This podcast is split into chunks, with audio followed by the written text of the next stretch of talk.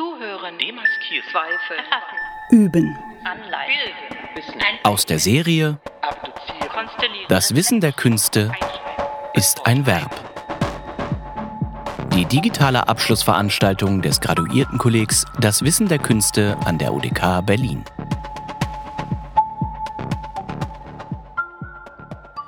Barbara Gronau ist Universitätsprofessorin für Theorie und Geschichte des Theaters an der Universität der Künste Berlin und seit 2014 Sprecherin des Graduiertenkollegs Das Wissen der Künste. Zu ihren Forschungs- und Publikationsschwerpunkten gehören Schnittstellen von bildender Kunst und Theater, Theorien der Agency und Performance sowie Epistemologien des Ästhetischen. Üben. Im Deutschen geht der Begriff üben auf die indogermanische Form ob zurück und steht damit für das Erarbeiten oder Erwerben von etwas.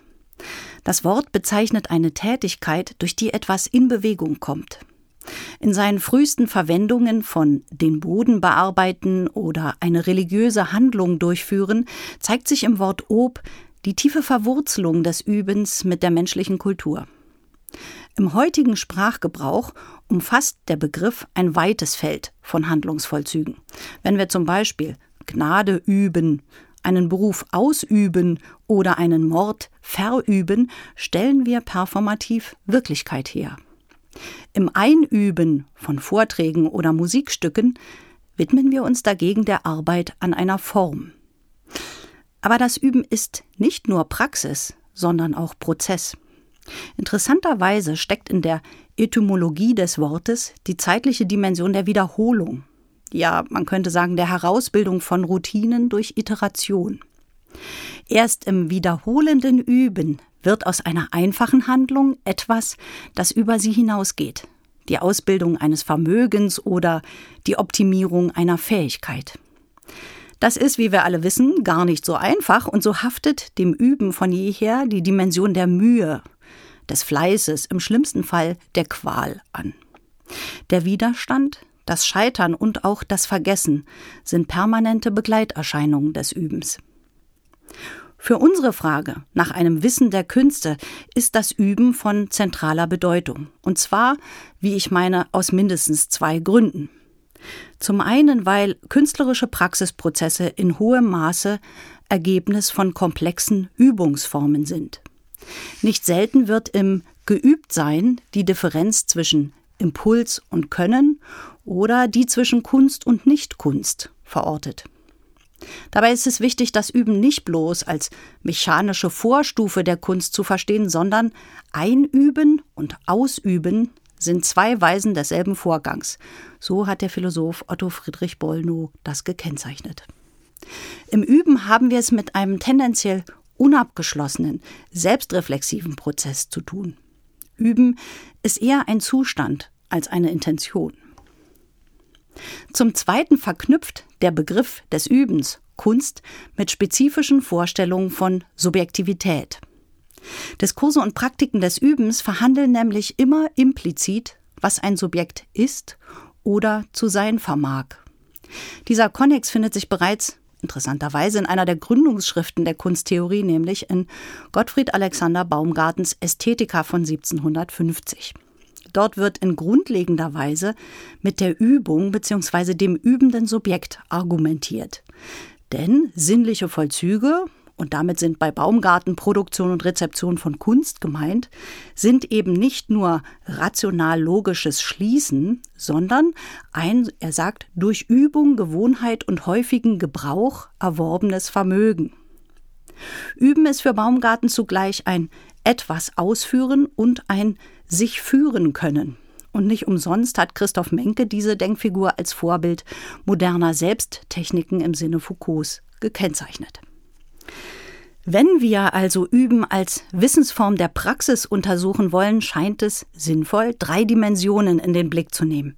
Zunächst mal die habituelle Dimension, also das implizite körperliche und situative Wissen, das in Übungen erworben wird.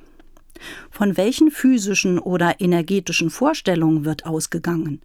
Welchen situativen Bedingungen unterliegt es? Wie werden Routinen ausgebildet? Welches Ziel wird mit dem Ein- oder dem Ausüben verbunden? Und wie wird Übungswissen in kollektiven, partizipativen Vollzügen erworben und kommuniziert? Zweitens die diskursive Dimension sollten wir uns anschauen. Also welche Theorien des Übens existieren überhaupt zu welcher Zeit? Wie treten sie in Vorschriften, in Anleitungen, in Handbüchern oder in Lehrplänen auf? Welche Konzepte von Subjektivität, von Körperlichkeit oder von Kunst werden darin adressiert? Und wie unterscheiden sich eigentlich die Konzepte Übung, Lernen, Training, Drill und Exercise? Und drittens schließlich wäre die institutionelle Dimension künstlerischen Übens in den Blick zu nehmen. Seit mehreren hundert Jahren werden künstlerische Ausbildungen an kanonisierte Übungsformen gebunden, die als Ausweis der Professionalisierung und der modernen Berufsförmigkeit gelten. Theorien und Praktiken des Übens sind ein genuiner Bestandteil der Geschichte und der Gegenwart, der Akademisierung der Künste und ich denke, sie sollten Teil ihrer institutionellen Selbstreflexion sein. Diese letzte Dimension möchte ich herausgreifen und an einem kurzen Beispiel aus dem Theater skizzieren. Die darstellenden Künste und insbesondere das Schauspiel sind sehr spät, nämlich eigentlich erst Ende des 19. Jahrhunderts, Gegenstand akademischer Ausbildung geworden. Entscheidenden Anteil daran hatte unter anderem der russische Theatermacher Konstantin Stanislavski, der im Umbruch vom 19. zum 20. Jahrhundert gemeinsam mit dem Autor Anton Tschechow und dem Ensemble des Moskauer Künstlertheaters daran arbeitete, eine moderne Schauspielkunst zu entwickeln, deren Kern ein regelgeleitetes Üben bildete. Schauspielen, so seine These, ist eben weder reines Handwerk noch bloße Inspiration. Es ist vielmehr die Anwendung von konkreten Methoden.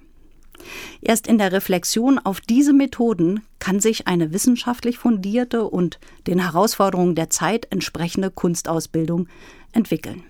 Und in der Tat gehört Stanislavskis System, der sogenannte psychologische Realismus, noch heute zu den wichtigsten Einflüssen in der zeitgenössischen Schauspielausbildung. In drei Bänden hat der Künstler ab 1906 diese Erkenntnisse im Stil eines Entwicklungsromans verschriftlicht, indem er den fiktiven Schauspielstudenten Nasvanov durch alle Phasen eines Studiums gehen und dabei frustrierende, beglückende, aber auch existenzielle Erfahrungen durchleben lässt. In unzähligen Etüden, Spielproben und Diskussionen lernen die Schauspielschüler, was es heißt, auf der Bühne zu stehen dass diese Arbeit eben nicht einfach gleichzusetzen ist mit irgendwie engagiertem Tun oder praktischem Ausprobieren, zeigt das erste Kapitel dieses ersten Bandes, also quasi der Einstieg in die gesamte Theorie. Das Kapitel trägt den Titel Dilettantismus oder man könnte auch sagen falsches Üben. Naswanov und seine MitschülerInnen werden aufgefordert, eine Szene alleine einzustudieren, um diese in voller Ausstattung auf der großen Bühne des Theaters den Lehrenden vorzuspielen. Die Wahl fällt auf Shakespeares Drama Othello. Und im Laufe von wenigen Tagen absolvieren die SchauspielschülerInnen selbstständig alle Stufen der Theaterarbeit. Also Lesen und Einstudieren des Rollentextes, erste improvisierte Spielszenen, die eigentlichen Bühnenproben, das Hinzukommen von Bühnenbild und Kostüm bis zur eigentlichen Aufführung. Morgen soll die erste Probe stattfinden. Zu Hause schloss ich mich in meinem Zimmer ein, holte den Othello hervor, setzte mich behaglich auf das Sofa, schlug das Buch ehrfürchtig auf und begann eifrig zu lesen. Schon auf der zweiten Seite drängte es mich zum Spielen. Wider Willen begannen Hände und Füße, Gesicht zu zucken. Ich konnte mir das Deklamieren nicht länger verkneifen, und schon kam mir ein großer, elfenbeinerner Brieföffner zwischen die Finger, den ich als Dolch am Gürtel befestigte. Ein Frottehandtuch war der Turban, mit der bunten Kordel vom Vorhang wurde er umwunden.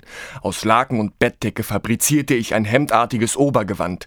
Der Regenschirm wurde zum Schwert. Dann wagte ich einen Ausfall. In meiner Ausrüstung fühlte ich mich als stolzer Krieger, majestätisch und schön.